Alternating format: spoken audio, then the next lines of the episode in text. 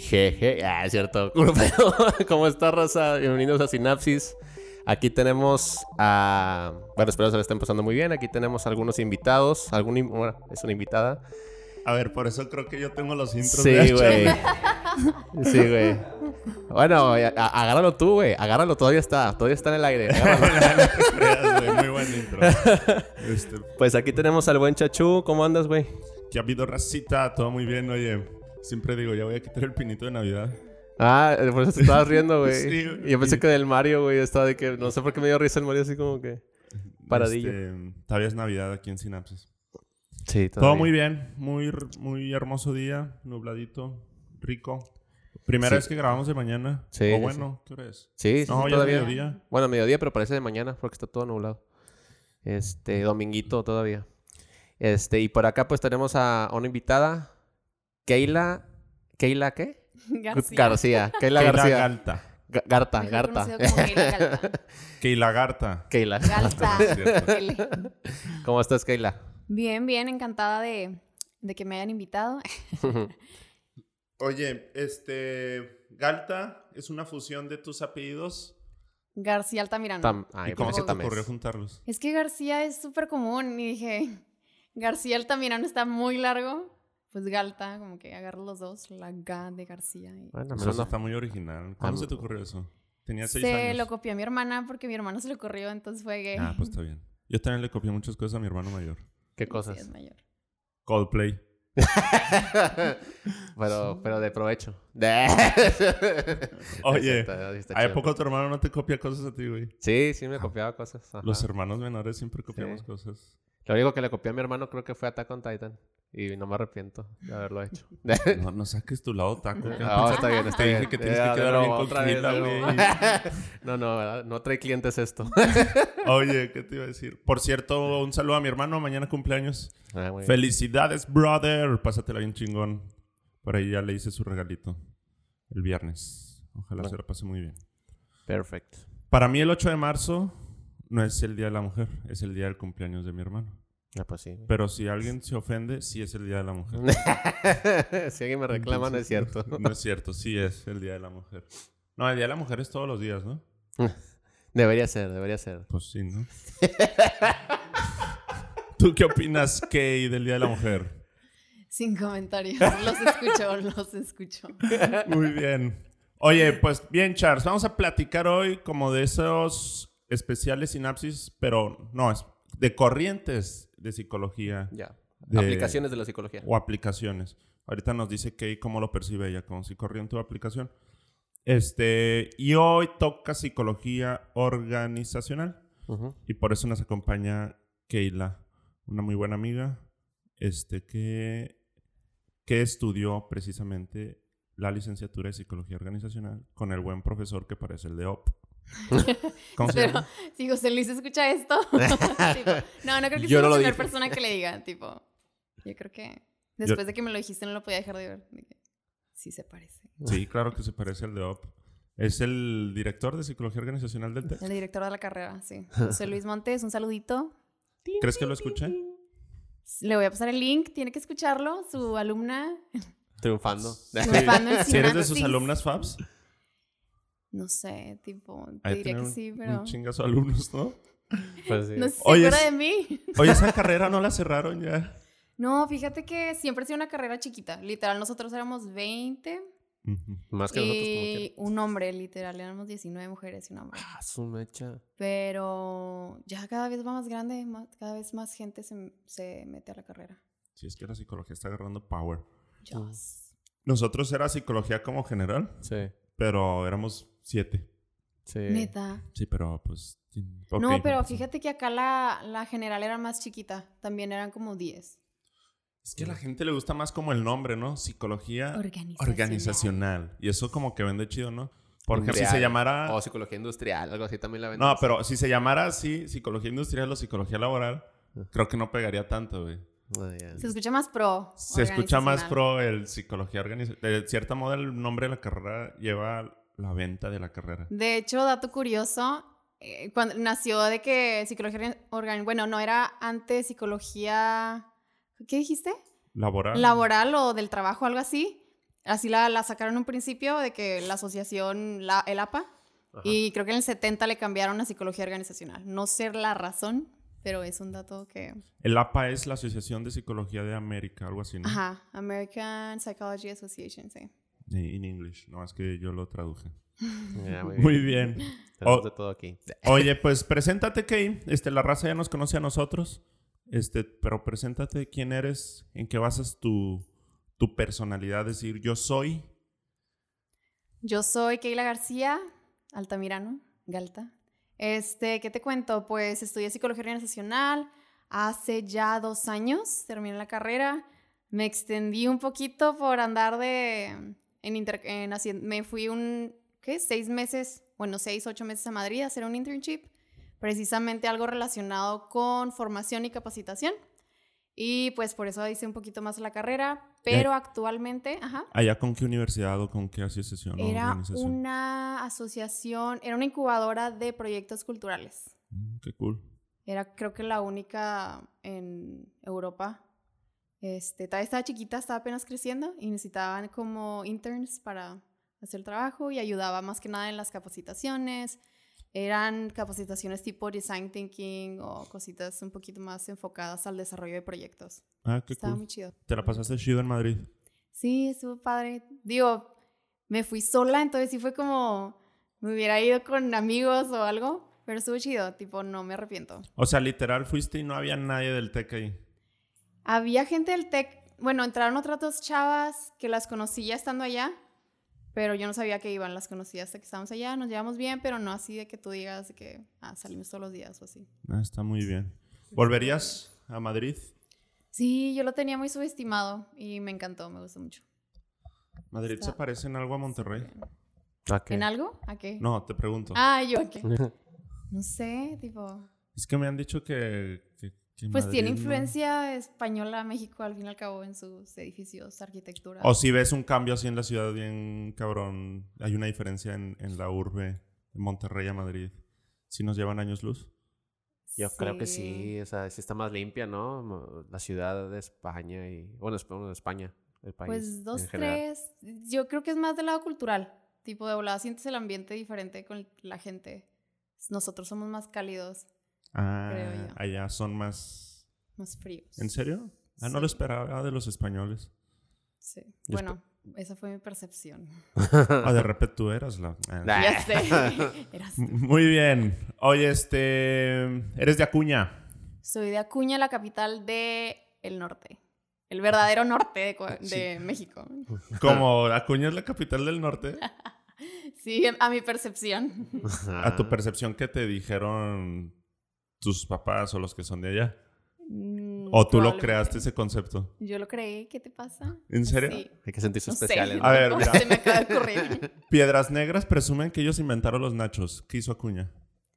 Tenemos la presa de la amistad. Ah, muy bien, muy bien. Está Hay muy que ir, bonita. Charlie. sí. Para que vayan a. A fortalecer lazos. Oye, Acuña es frontera. Frontera con el río Texas. Literal está cruzando el puente. Súper bien. Eagle Pass es frontera con. Piedras. Ahí está, creo, el profe Arturo, el que por culpa de todo esto se llama sinapsis.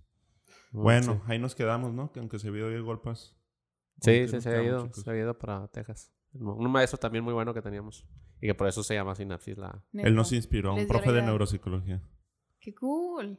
Pero eh, nuestro sueño es que él alcance un día a escuchar este episodio, este, todo este proyecto. Que salga en un episodio. Bueno, que, sa- que venga un episodio. Ya sería como que ya podemos morir. Y ya, al final, al final de todos los episodios. Pero que se entere todo este proyecto y fue inspirado por, por, Él. por él. Oye, ¿y qué más? ¿Qué te gusta hacer? ¿Qué, qué... ¿Qué me gusta hacer? Me gusta ir a Monterrey a visitar a mis amigas porque ya tiene que un año. Voy a cumplir el año. Bueno, tengo 10 meses que me mudé de nuevo a Acuña. Estuve 7 años acá y pues obviamente extraño. Vengo seguido. ¿Cada Em, cuándo estás viniendo a Monterrey? Como cada mes, cada... ¿En serio? Sí. Yo pensé que cada más... pensé- No, no estoy viniendo seguido porque, pues nada, estoy todavía muy apegada acá, quieras o no. Y aparte en Monterrey pues hay más cosas que hacer, están tus amigos y, y en Acuña... También hay muchas cosas que hacer, vayan, visiten. Oye, pero, Pero- no, me imagino que es muy familiar, amistad. ¿no? El- Sí, no, o sea, he pasado momentos muy padres con mi familia Claro. que hacía mucho que no, tipo, pasé mi cumpleaños, que hace como dos semanas con ellos, cuando hacía años que no lo pasaba en casa. Estuvo muy chido, estuvo muy padre. Entonces, O sea, ¿cumpliste años hace dos semanas? ajá, el 21 de febrero. Dos semanas. Felicidades. Gracias. Felicidades. Un poquito tarde. Hobbies. Hobbies, me gusta leer. Últimamente lo he descuidado muchísimo, lo reconozco. Me gusta correr, ¿qué más? Tipo, sí, prácticamente me gusta ir al cine, pero pues ya no, Ya murió eso. ya murió ese hobby. ¿Alguien, ustedes? Está en coma, está en coma. No, espera. No ha muerto, no ha creo- muerto. Una va a pregunta, una pregunta. Ay, sí. claro que va a volver. A es- a eso voy. Una pregunta para todos. ¿Ustedes volverían al cine? Yo no. Yo sí, yo sí. La neta ya me da cosita, tipo, ¿qué tal si no limpiaron bien los asientos? Pero yo tengo la esperanza de que después ya no va a estar el... O sea que ya virus. hasta que Ya a nadie estar use, va, hasta a que ser, nadie va a ser como una, ¿cómo se dice? Una influenza o algo así. hasta Oye. que nadie tenga cubrebocas, yo voy al, al cine. O sea, me siento así Ah, como pues que, nunca, que medio de hueva. Los Ah, cubrebocas sí, ya sí. son parte de la prenda cotidiana, güey. Sí. Mira el cubrebocas de Keila, dice K. Ay, no o algo dónde así. pero Carpe diem. Carpe diem. Oye, es que yo sí creo, al principio cuando empezó la pandemia y me alejaron del cine fue como que, ah, cine porque palomitas, coca con sabor a agua. Este, sí, sí, coca diluida. Y, la, y disfrutar una movie o dormirme en el cine. Pero, y sí estaba esa nostalgia, pero luego fue avanzando la pandemia y ya fue como que, eh, Sí. no quiero ir al cine. Es que de verdad no lo necesito. Bueno, al menos yo sí lo extraño, sí extraño esa sensación, pero no es necesaria. Ya, ya cuando pasa todo esto es como que yo digo, bueno, al menos en mi, en mi caso. Sí, o sea, como que ah, pues estoy bien, o sea, aquí en mi casa y todo y, y normal. A menos de que ¿Sabes sí, que sí estaba con madre, güey? Esa sensación de ir con ustedes a ver. Sí, o sea, Los- a menos de que vayas premier. con amigos y Ah, así. De que, ajá, Se de que, de mame nada más, de que. Muy extremo. bien. Oye, por ejemplo, ahorita estamos hablando de presentaciones y de presentarse. En un ambiente organizacional siempre cambia la, la manera en presentarse. Siempre es como muy formal, ¿no? A la hora de presentarte en una empresa o algo así. ¿O tú qué opinas de eso? Yo creo que depende también el tipo de empresa, ¿no? Hay empresas mucho, muchísimo más um, open-minded o menos, cer- menos cerradas o menos burocráticas. No quiero decir nombres, pero tipo, Sí, no digas me, me tocó estar en una empresa súper cerrada y burocrática. Yo pensé que así eran todas las Sí. organizaciones Sí, porque era como estado mi en una primer, empresa nomás. mi primer ya sé, no, mi primera experiencia laboral bien y, y formal. Después me cambié a otra que era de tecnología. Entonces, como que es un ambiente completamente diferente y era mucho más informal, tipo, ya no tienes que ir a la oficina ni, ni, ni vestirte formal, puedes vestirte como quieras y como quien dice, la presentación o los inicios sí son muy diferentes. O sea, esta onda de presentarse formalmente necesariamente en una empresa ya está evolucionando. Porque antes sí era bien visto como que vas a una entrevista a una empresa y es de que quieres como que dar toda la impresión de que eres un niño bien o Sí, niña bien. es que, bueno, pues siempre nos han dicho que hay la primera impresión las- la que cuenta, o sea, sí, pero no toda esa apariencia física. Creo que ya las empresas han ido un poquito más allá, se fijan. Bueno, te- depende de la empresa, como te digo, tiene mucha influencia, pero yo creo que ya se fijan un poquito más en, en los valores. Hay muchas empresas que ya están enfocando muchísimo más en eso que en la, en la apariencia, pues, física y presentable, pues. ¿Qué Sí, porque los valores, ahí viene que, entre comillas, valores, pero yo siento que es como que, como un código ya general, ¿no? De todas las empresas, que si no lo haces te multan o cosas así, ¿no? Sí. O sea, de que aquí no discriminamos, pero pues es que no tienes que discriminar, o sea, no es Ajá. como que sea un valor Ajá. de la, de la empresa, o sí. Pues, ay, híjole. O sea, lo hacen por... Te estoy entendiendo que lo hacen por presión... Ajá, por porque presión todas las social. empresas lo hacen. Exacto, porque antes ni de pedo. Y si acaso veías un letrerillo por ahí de los valores ahí de la empresa, escondidillo en una de estas. Y si es que se lo sabía la gente de RH, ¿verdad? Pero, pero no, o sea, ahorita, ahorita está retomando mucho. Porque sí, de que el, Great Place to Work, eh, Sí. este, todo Es esto. que los- tiene mucho que ver la- las... Por ejemplo, si estás buscando un great place to work, pues obviamente tienes que difundir con tus empleados que estás a favor de, de la no discriminación o de la comunidad LGTBI. Sí, es o algo que sea, tienen que difundir para que los empleados estén informados y cuando contesten las encuestas de Great Place to Work, pues te contesten bien. De que te los tomas en cuenta, de que Ajá. los promueves así, que ves sus habilidades, etc. Es el deber ser, El pero, deber ser, exacto. pero lo hacen Lo hacen todavía a fuerzas. Pues no a fuerzas, pero lo divulgan para, para, no sé, crear ese pensamiento y salir bien en la evaluación al fin y al cabo. Sí, pues es que es ventas. Sobresalir, sí. O sea, es que al final una empresa necesita, branding. necesita venderse también de Sí. que trabaja conmigo, ¿no? Sí. Y pues necesitan todas esas cosas. Yo, por ejemplo, tenía así una experiencia, no voy a decir el nombre de la empresa tampoco. este. Ay, ¿A ti Ah, qué te va a hacer sí. esa empresa? Sí, güey, sí, de Whirlpool a la mierda. Eran bien aparentados, o sea, me acuerdo. Que bien descargándome bien machín. que pinches No, y yo, soy falsos. como, y yo soy como el diablo, güey, de que ahora di nombres, güey. No, Licenciado, ¿qué? Sí, puestos, nombres. Haz un listado. No, me acuerdo que nos mandaron a llamar porque era el mes del, del orgullo gay o no sé Ah, qué ya. onda. el- Este, y, y nos mandaron a hablar para pintar como el cruce peatonal de, De colores. de colores, ¿no? Y ahí andábamos de que, ¿pero por qué, güey? Así, si estamos pintando así, y luego ya terminamos de pintar, tomaron una fotillo, todos así abrazadillos y la madre, y ya. Y luego O sea, publicaron una foto sí. tuya en redes de que el orgullo gay y Charlie. no, y, y luego también de que este, en esa temporada empezaron a contratar a gente.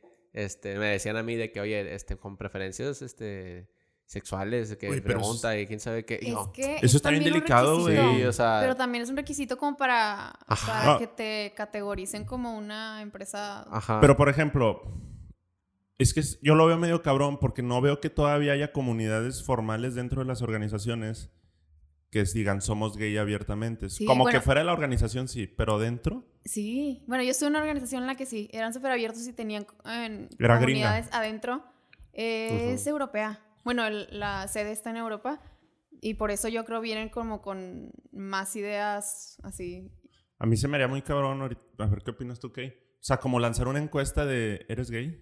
¿O eres lesbiana? Para saber cuántos ten... Es cuántos... que sí, o sea, literalmente en, en todos los formatos que mandaban y llenabas, no ponían, o sea, ponían libremente, no me sé todos los géneros. O sea, hombre, mujer y otro. ¿O Ajá. ¿Cómo sería? No ponían otro o de que en, en blanco, ¿no? Para que tú rellenaras el, el blank space. Pero si había una comunidad y literal ma- les daban un botoncito y llevaban su botoncito para que todos supieran que tú per- pertenecías a la comunidad dentro de la empresa Ujú. que estaba. Sí, también en Whirlpool así le... Y había gente así que Ajá. llegaba y sí, qué madre. Y luego, ah, ok. Y luego me decían a mí, eh, chécalo, güey. O sea, chécalo y contra... Así me decían, güey. Yo, chécalo y contrato lo que te... O sea, traen ventajas Ajá. Chécalo y contrátalo porque está... eh, Y yo de que... "A Es que también ellos madre". también de esa manera sacan como sus cifras de, por ejemplo, las mujeres, de que ya tenemos, este, no sé, el 50% de nuestros directivos son mujeres. Ándale. Ahora, ajá, entonces el mes de la eso- mujer y todo ese rollo y también de que... Y luego, pues, en- precisamente en el mes de la mujer, me tocó un caso así perso. Este, ahí sí no voy a decir nombres. Este, una mujer denunció, este, entre comillas, ¿no? Un, un intento de acoso, pero en realidad no era acoso. La chava también estaba devolviéndole así el, el de este. Pero como era el mes de la mujer, Ajá. este, y yo ya me sabía del caso completo, vaya. Pero demasiado tarde porque ya el daño estaba hecho, ya lo había reportado. No fue con recursos humanos, o sea, sí fue directamente a la, a la dirección, Dirección. y que con este, los abogados y todo ese rollo. Y ya, ya lo corrieron al, al pelado y lo expusieron tal cual frente a todos diciendo que era por un despido por este acoso sexual. O sea, así. O sea, dices, No sé si ¿por está bien qué? O sea, no, o No, sea, no no, definitivamente correcto. no. Yo también dije de que, ah, su madre estuvo bien denso, el jefe de esta persona. Ajá. Y luego, ¿qué otra? También con, obviamente, a personas con discapacidad, obviamente dentro de las áreas, pero había áreas muy peligrosas. Y mm, de hecho aquí traigo fotos también de que me dijeron de que este, personas con este, sordera o personas con problemas visuales, etcétera, bla, bla, bla, este, los contratas, o sea, también. Y, y- Es que y yo, what the Eso es diferente porque no recuerdo, creo que es una ley que, que ciertas empresas tienen que tener cierto porcentaje, Porcentaje. de personas. Sí. Creo que es el 10%. De ¿Diez? personas que... No, no, o sea, No, con discapacidades. Creo que era Ah. como el 3, algo empleados. así. No me acuerdo el porcentaje, la neta. Ajá. Pero sí, hace algunos años escuché, hace- o sea, cuando recién salió. Es que la verdadera inclusión sería como... Pues no preguntar ni edad, ni género, ni nada. Nomás fijarte en el talento, Es ¿no? como Ujú. empresas mexicanas tenemos muy clavado el, ay, tienes hijos, estás casado, cuando sea- en realidad en otros países eso es súper penado, de que eso no se pregunta en una entrevista de trabajo.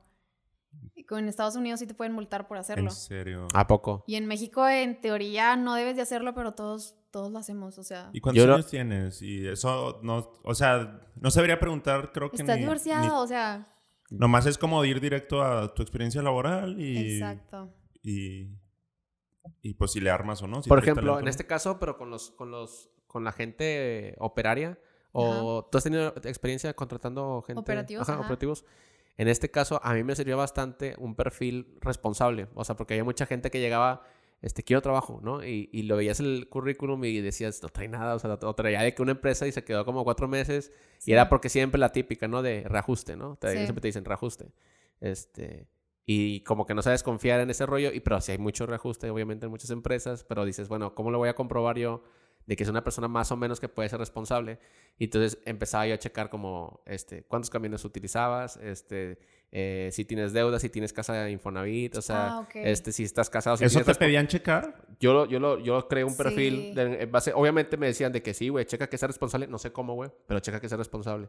Entonces yo empecé de que, bueno, si es casado o al menos si está en unión libre, este, si tiene hijos, si tiene casa, o sea, al menos un perfil responsable, güey, de que tiene cosas por las que... No, Bueno, no- es que si pues no le puedes descargar por la experiencia laboral porque nomás has tenido un Ajá, de cuatro meses, pues... Entonces, si quiero una oportunidad, voy a tener que escarbar por otros lados, o sea, de que... eh, para... para... Claro.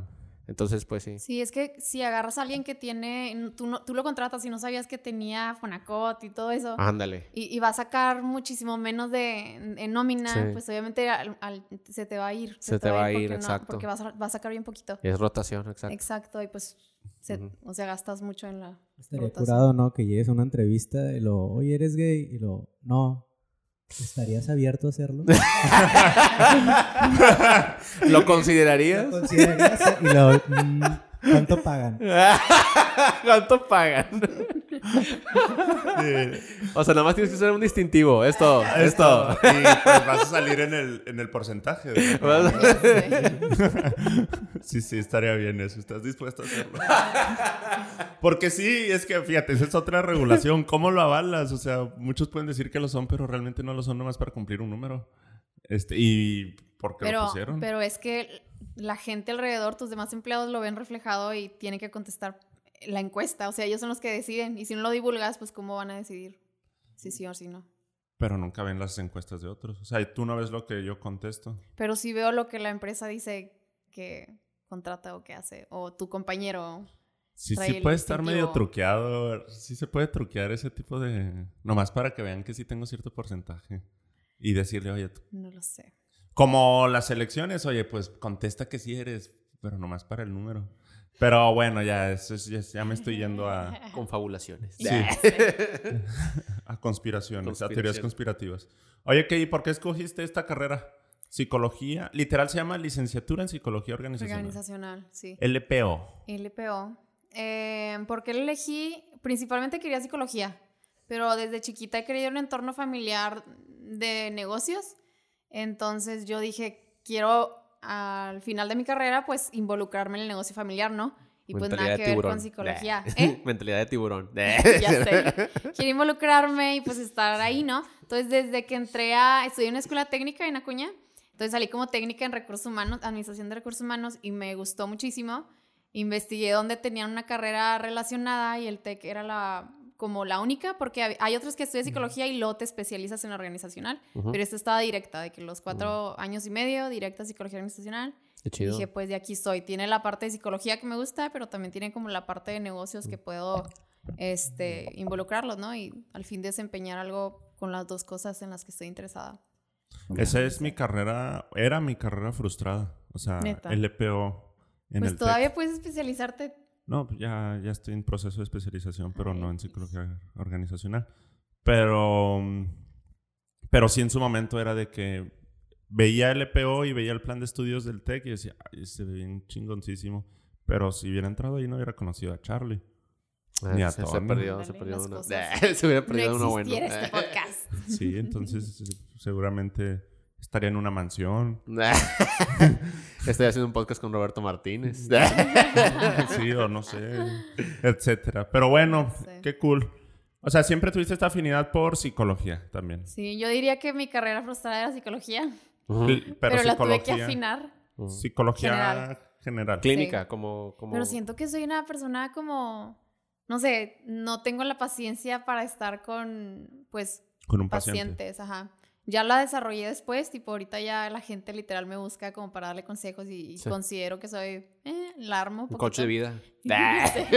Pero no, siento que podría dedicarme a eso de pleno. De que, plenamente. Entonces, agarré el punto medio, como quien dice, perfecto, y estoy a gusto. Pero al final, bueno, entrando un poco en la definición de psicología Ajá. organizacional, sí corres ese rol porque tienes que escuchar a la organización, ¿no? Ajá. Y hacer un fíjate que- diagnóstico y cosas así. Mm, sí, es más tipo organizacional. Mucha gente cree que psicólogo organizacional es trabajar como psicólogo literal atendiendo empleados y paci- como pacientes, pero nada que ver, ¿no? La psicología organizacional va por el otro lado de ver más la estructura organizacional, el Ujú. tipo de, este, pues nada, puede ir, tú sabes, puede ir desde capacitación hasta ergonomía, hasta desarrollo. Entonces. Pero literal es como armar un diagnóstico de, la de cómo funciona el comportamiento en la organización.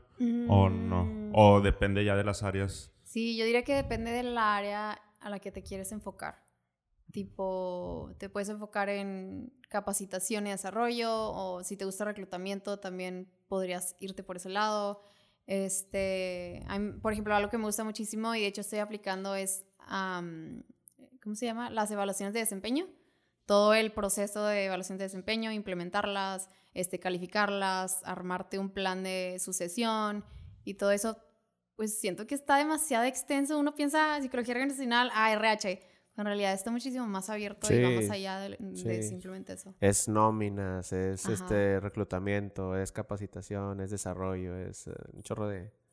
Y bueno, depende de, de la, ca- de la, del tamaño de la empresa, eh, Sí, eh, el- que haya muchas áreas, ¿verdad? Porque también está Ajá. comunicación y también está eh, mil cosas más, ¿verdad? sí. Pero, pero por ejemplo, si una empresa grande, pues tiene su área así de que bien, definido. bien definida, ¿no? Nada más haces esto. Y ¿Conoces acabó. alguna empresa que tenga un área de psicología organizacional? ¿O es nomás como recursos humanos y hay como que hay psicólogos ahí? No de psicología organizacional, bueno, no conozco una específica, pero sí de, no sé, hay empresas grandes que tienen literal de ser organizacional o de que este, gestión del cambio también entra como por, por ese lado. Em, y todo eso, pero literal, siento que psicología organizacional es demasiado amplio como para encerrarlo en un departamento. Y es... ¿Tú cómo lo definirías así a grandes rasgos? Porque mira, ahí te va mi concepto. A ver. Este, psicología organizacional para mí es como el estudio del comportamiento de la organización. He visto mi post en Instagram. No, Lo estás leyendo, a ver. no, sí, o sea, es que lo traslado literal de lo clínico a lo organizacional. Trato de hacer algo par, como el estudio del comportamiento de la organización y no vi el post. Perdón, no sé si es contraproducente. No, sí vi el post. Guiño de ojo. Pero no lo likeaste entonces. eh. oh, peor. Puta madre. No, ya lo likeé. Este, el estudio del comportamiento de la, de la organización para impulsar el negocio. Ok. Así, como que para mí sería eso, o sea, literal, como para llevar el negocio a otro nivel, mejorando el comportamiento de la organización. Ok. Pero no sé qué o- percibas tú. Yo digo, es- sí. Yo no, soy experto en ese tema. Tipo, diría que sí va por ahí, pero te falta más la parte humana y la parte de individualizar al empleado. Como quien dice, también te faltó ahí com- como enfocarte en el comportamiento del empleado para que sea eficiente dentro de la empresa. Entonces, yo siempre lo defino con un ganar-ganar. Gana la empresa, gana el empleado y no simplemente, pues todo el mundo piensa que la organización siempre se aprovecha de los empleados, cuando también puede ser del otro lado que los empleados, la empresa sea de muchos beneficios y el empleado pues se esté Aprovechando. aprovechando de ello. Por ejemplo, ahí, ¿qué tanto culpa? Porque he estado viendo de que algunas este, pláticas, entrevistas y tanta cosa, y digo, ah, es un punto interesante. Em, ¿Qué tanto la culpa tiene un, un empleado de quedarse en una empresa este, que, no, que no lo esté tratando bien? O sea, que, que sea como muy, entre comillas, aquí como decimos así, como un, coloquialmente negrera. O sea, como... ¿Qué tanta culpa tiene el empleado? Ajá, ajá, Pues siento que influyen muchos factores. ajá. Por ejemplo, yo vivo en una ciudad donde la mayoría son maquiladoras. ujú, Literal, si te mueves de empresa, lo más seguro es que vas a, vas a terminar en una maquiladora, ¿no? ujú. Este, y pues no tienes muchas opciones. Pero, Ya. por ejemplo, si te vienes a Monterrey, oye, hay muchísimas más opciones de que si no me gusta este, puedo buscar algo similar en otro lado donde tenga mayores beneficios o trate mejor a sus empleados.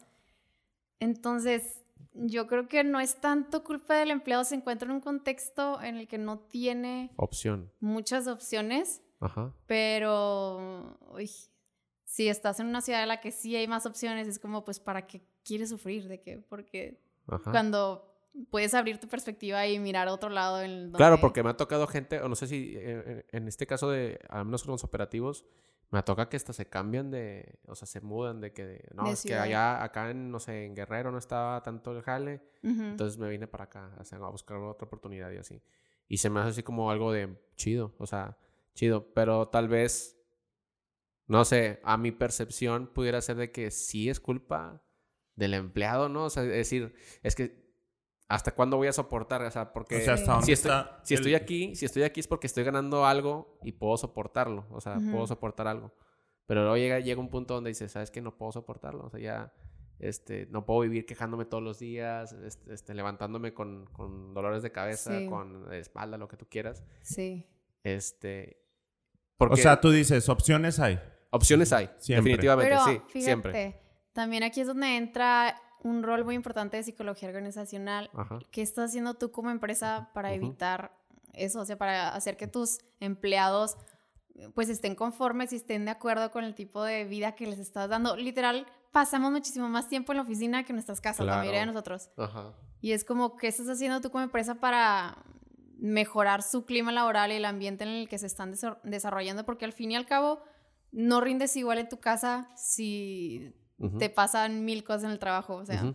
Claro. una cosa repercute con la otra. Muchas veces las, las empresas se defienden de que, ah, no, es que le pasó esto porque en su casa fue problema de su casa, no fue un problema laboral. Oye, pero te estás dando cuenta que pasa más tiempo en tu oficina que en su casa. Sí, y, y, y también, o sea, pues, ¿qué pasaría con estas empresas si en dado caso los empleados dijeran, pues a la chingada, no, no me gusta cómo me tratas? Y que todos se llegaran a ir. No, eso es una, una utopía, ¿no? Es como algo muy utópico, pero vamos, a, es- sup- vamos a suponer que el 30-40% al menos sí se va.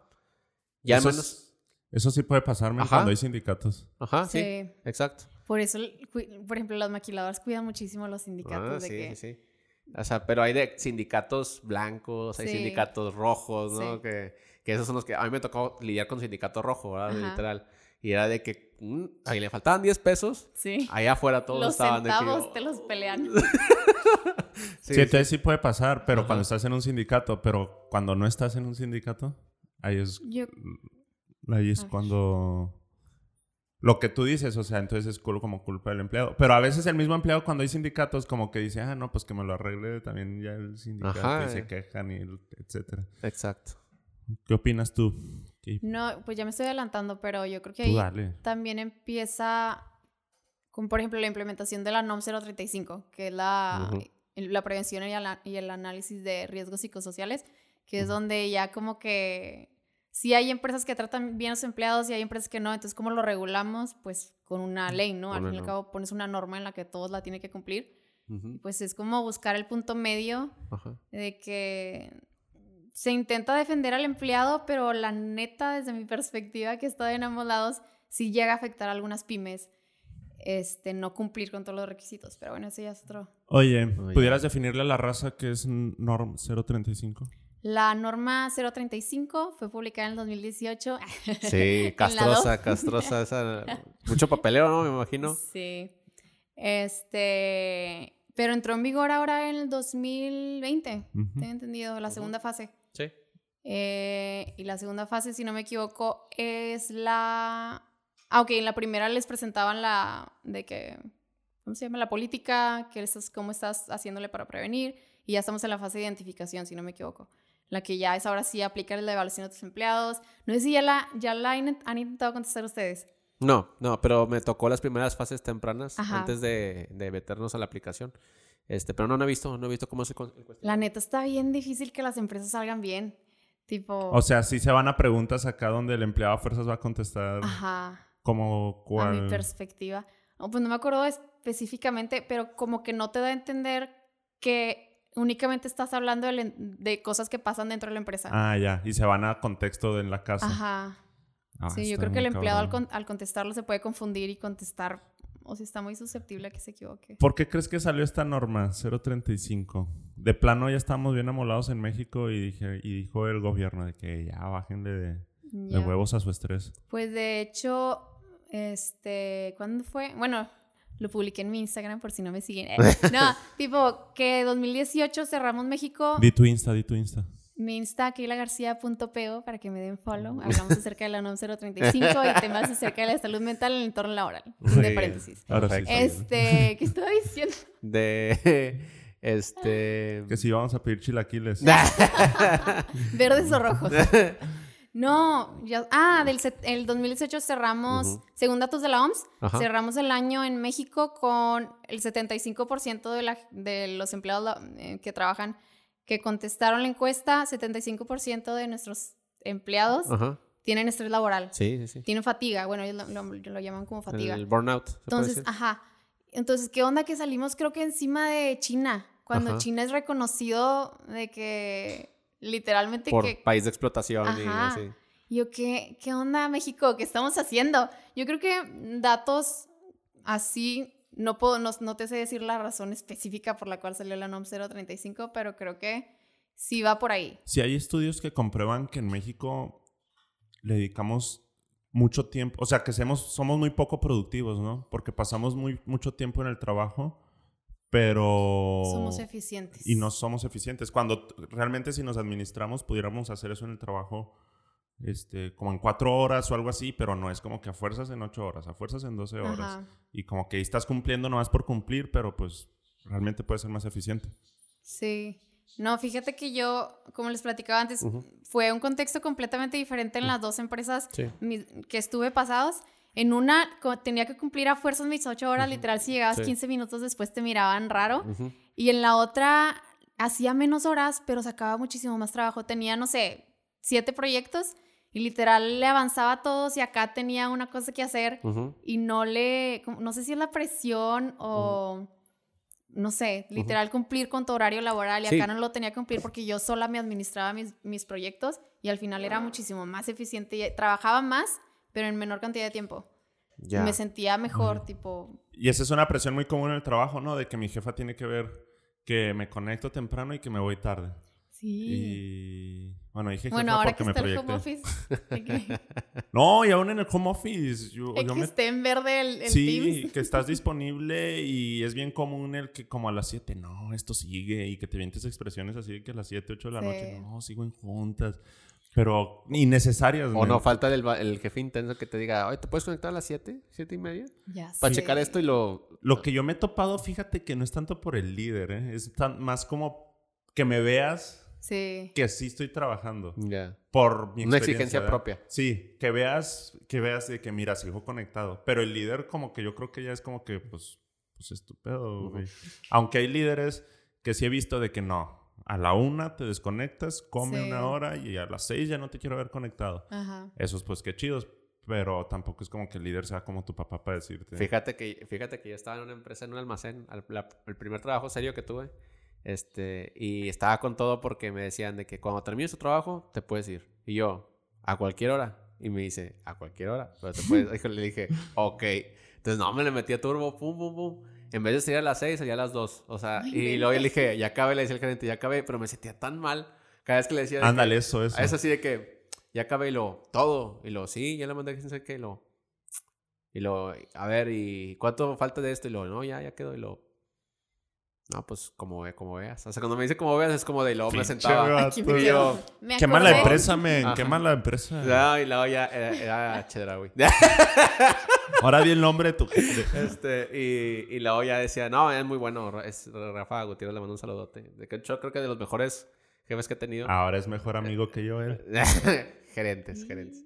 Este, y, y ya me veía así como que, pues yo estaba muy, o sea, yo tenía mucha energía, mucha pila en ese entonces y tenía muchas ganas de crecer y todo, pero tampoco también quería irme a mi casa temprano, o sea, como de, Sí. me interesa la empresa, pero también quiero estar en mi casa y quiero pasármela con madre, quiero llegar temprano. Eh, y como que medio me fui flexibilizando. Dije, un día, dos días a la semana voy a hacer eso. Y luego ya después, bueno, tres días. Y luego después de ahí dije, nah, pues ya todos los días que acabe temprano me voy a ir. Y ya nunca me dijo nada. O sea, ya nunca me decía nada y nunca se quejó de mí. Te ponían a mover cajas, güey. Ah, sí, eso sí. Cuando faltaba gente, me ponían a subir cajas de con cajas de frutas a los patines y... O sea, de RH pasabas a Sí. montacarguista. Ajá, me castigaban bien gacho. Oye, pero sí es bien común eso, ¿no? Que, que como que una presión personal, decir, tengo que aparentar y quedar bien. Sí. ¿Tú de qué lado lo ves más? ¿Del líder o del empleado? Mm, yo creo que es más de... Ay, no sé, depende. Ah, bueno, es, creo que también el líder funge como rol modelo. Y si ves que tu líder lo hace, Pues tú también. pues lo tú haces. también. Si el líder creo que no lo hiciera, tal vez tú más fácil también pudieras decir, nada, ya, ya, ya Sí, depende de del hora". tipo de liderazgo que tiene tu jefe directo. Si no es, no sé. O sea, depende, sí, depende de su carácter. ¿Cuál es el, ¿Cuáles son los tipos de liderazgo más tóxicos que, que puede llegar a haber en una empresa? Mm, El tirano. El tirano. ¿A poco sí hay Nah, categorías es de...? que pues ya ves, hay mucho, muchos estudios en tipos de liderazgo. Sí. y está el, el líder tirano. Suena muy de la generación de nuestros papás. Pero todavía lo usan, lo he visto. Sí, de- sí, Que sí. no seas un líder tirano. De ese que está como negreando y nomás dice qué hacer, pero él no hace nada. Y- Es que hay jefes que sí a veces hacen las cosas adrede, de que, por ejemplo, lo que tú dijiste ahorita es un arma de dos filos, de que vete cuando termines, Ajá. porque te van midiendo de que, si- ah, terminó temprano y pues le pongo más cosas porque puede, significa que puede con más. Ajá. Entonces, es algo sí. que puedes Pero usar. también es algo que puedes usar a tu favor, como decir, ah, me vas a poner más, entonces Págame más. págame más. Ajá, Ajá, exacto. pero ¿qué te va a decir la empresa? No va a decir, no, pues vete a la verga. Perdónanos, que es bien grosero Charlie. y ya, pues sí, este, pues sí es cierto, sí es cierto. Con razón. Pero pues así sí. funciona en México, porque también, por ejemplo, eso de dame un aumento también no es tan común pedirlo en México, sí. No, no, no. Es como que hasta que te digan o algo así, pero tú ir y decir, eh, ya me merezco un aumento. Pero fíjate que en, en- bueno, depende del tamaño de la organización, porque yo he estado en casos que sí es súper común y en otros que, oye, hay un tiempo y hay ventanas dentro del año en los que puedes pedir un aumento y, y, y en otros no. Ajá, como parte de la cultura de la empresa. Ajá, Ya, ya, ya. sí. Pero pues no todos, bueno, yo es lo que he percibido, ¿verdad? no es tan común como pedir un aumento cuando ves que te aumentaron las actividades. Pero pues ya depende igual, como dices, De cada organización. de la organización. Bien, oye, entonces, yo soy bien poético, o sea, la psicología es el estudio del alma Ok. y la psicología organizacional también estudia el alma de las empresas. Mm, de, de cierta manera podría decirse que sí. Porque al fin y al cabo el alma de las empresas pues son las personas, son tu recurso, o sea, sin personas pues no puedes echar a andar una empresa, ¿sabes? Al fin y al cabo Sí, sí. las personas son el alma de la empresa. Me Entonces estudias el comportamiento de los humanos, pues se podría decir que sí. Me acabo de acordar un libro que no está en el guion, a ver si, si tienes alguna opinión, de Andrés Oppenheimer, ¿Cuál? el de Sálvese quien pueda. Sí. ¿Qué va a pasar cuando no haya personas en las organizaciones? Siento que, bueno, México todavía está muy lejos. Bueno, no eso sí. creo que nos vaya a tocar, a lo mejor a nuestros hijos o a nuestros nietos sí les va a tocar. Pero, pues, y dentro de las, de las, nosotros estamos salvados porque dentro de las carreras, psicología era una de las que iba a tener repunte. Y todo lo cultural también.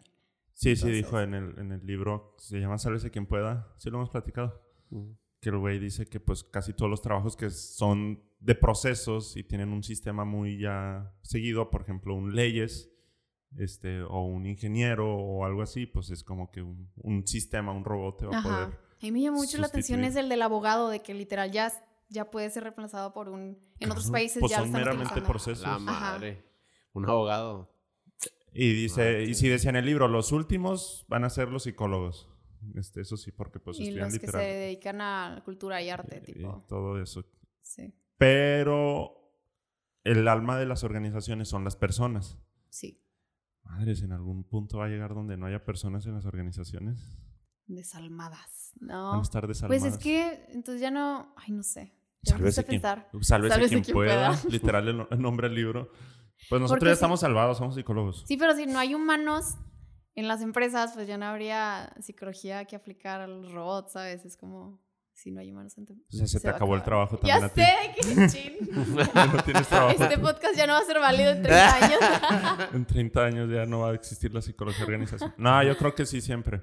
Porque el mismo libro dice, o sea, los trabajos del futuro, y de hecho leí un post en Pictoline de eso hace poquito, que cada vez más gente sabe programar.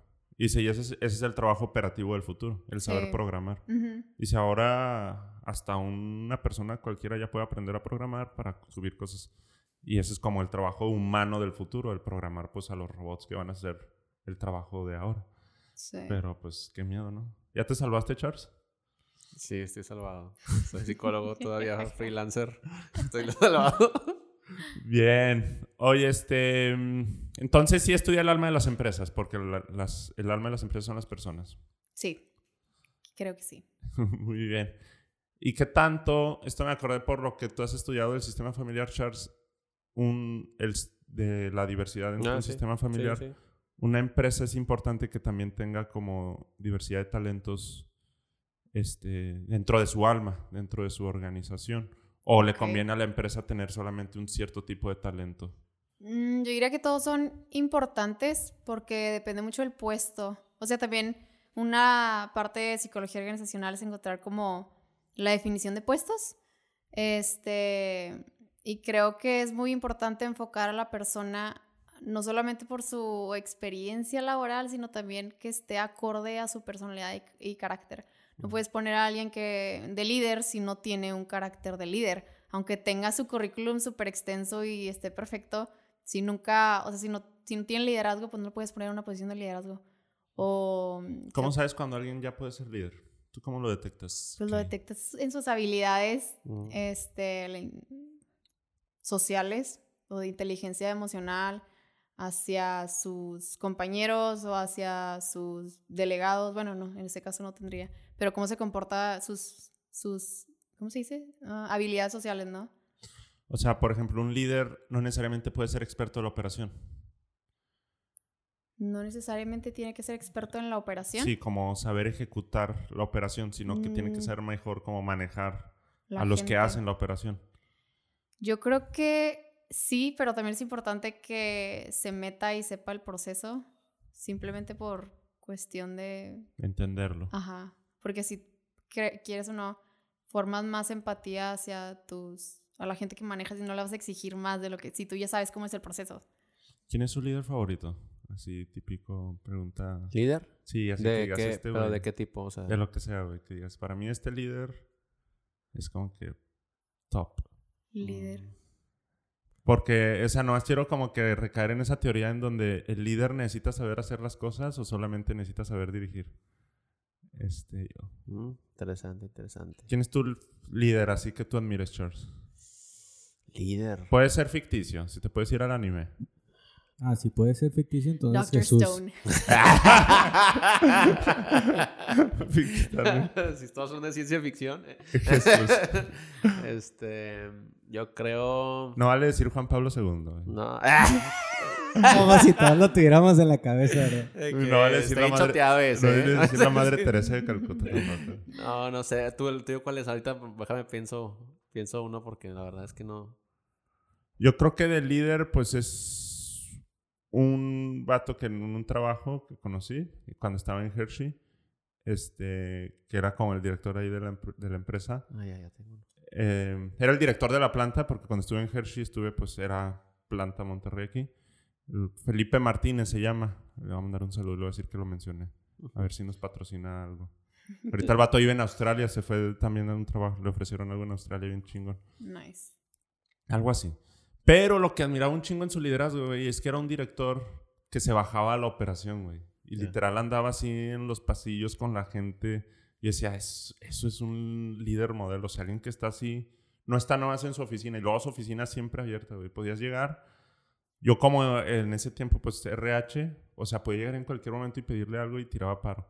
No como, eh, bueno, en otros trabajos como que el líder siempre está encerrado, siempre está ocupado, no atiende, no, no conoce a la gente. Sí. Entonces, alguien, ese güey es como que dije, ah, como ese güey, algún día quiero llegar a ser yo.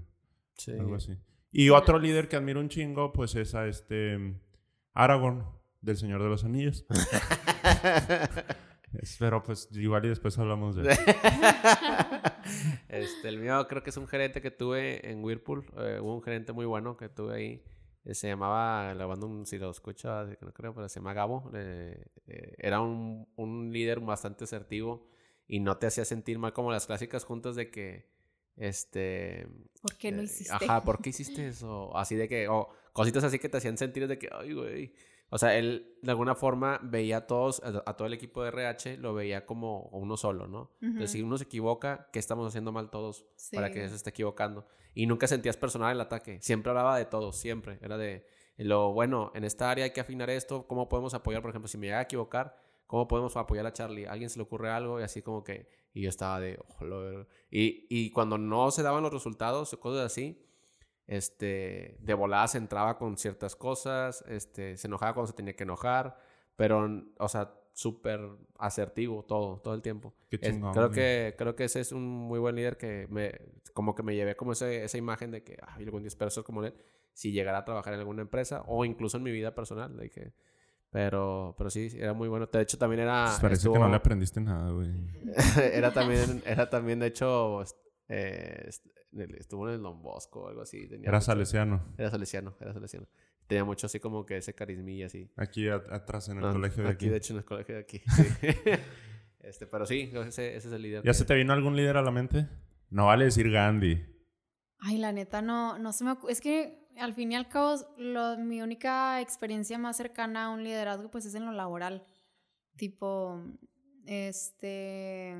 Pues sí, mi trabajo pasado, siento que algo clave y súper importante que acaba de mencionar Charlie es la retroalimentación y comunicación continua, ¿no? Que es algo clave eso que tiene que tener un líder. Porque me ha pasado que algunos de mis jefes no, o sea, no te dan retroalimentaciones, no sabes si estás haciendo las cosas bien o si vas mal. Y a- ajá. Y peor cuando ya te hablan para decirte que hiciste las cosas mal, pero luego, pero güey, pues nunca me avisaste que estaba haciendo las cosas mal. Sí. Eso está gacho, güey. Entonces, en mi trabajo pasado, igual una experiencia muy grata donde existía una metodología en la que, oye, todos los días platicabas con ellos, sea un minuto, sea dos minutos, sean 15, Ujú. no tenía que ser algo súper extenso, pero eh, em, platicaba acerca de qué estás haciendo bien, qué estás haciendo mal, en qué te puedo ayudar, tienes al- algún, algo que te bloquea para, que, cómo te puedo facilitar tu trabajo. Y siento que ha sido de las mejores experiencias, tipo, con mi jefe pasado. Mm. ¿Tú, Tony B, has tenido un líder que digas, vale la pena mencionarlo? No vale decir al padre Agustín.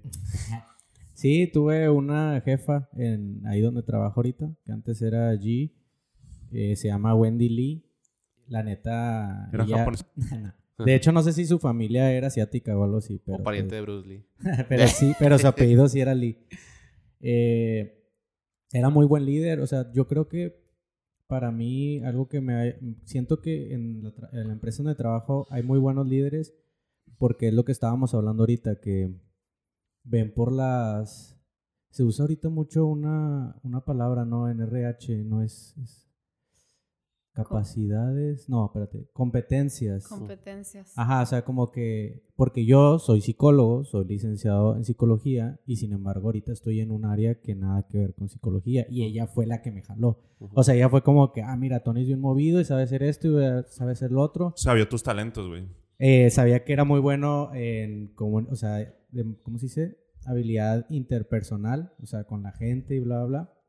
Y pues me dio la oportunidad y la neta ella también veía mucho como eh, premiar, por así decirlo, o sea, cuando Reconocimiento. el reconocimiento de que nos juntábamos el equipo de compras, íbamos de que a cenar y ella se esforzaba bien cabrón para que sea la tarjeta de la empresa y bla, bla, o sea, que nosotros no, puri- no pusiéramos ni un 5. Ujú. Y luego también los jueves, a cierta hora, era de como ya, no, pa- no pasa, o sea, la planta podía estar parada y ella era como, a ver, todos párense, vamos de que al patio y vamos a estirarnos y a platicar algo que no tenga nada que ver con la empresa y bla, bla, bla.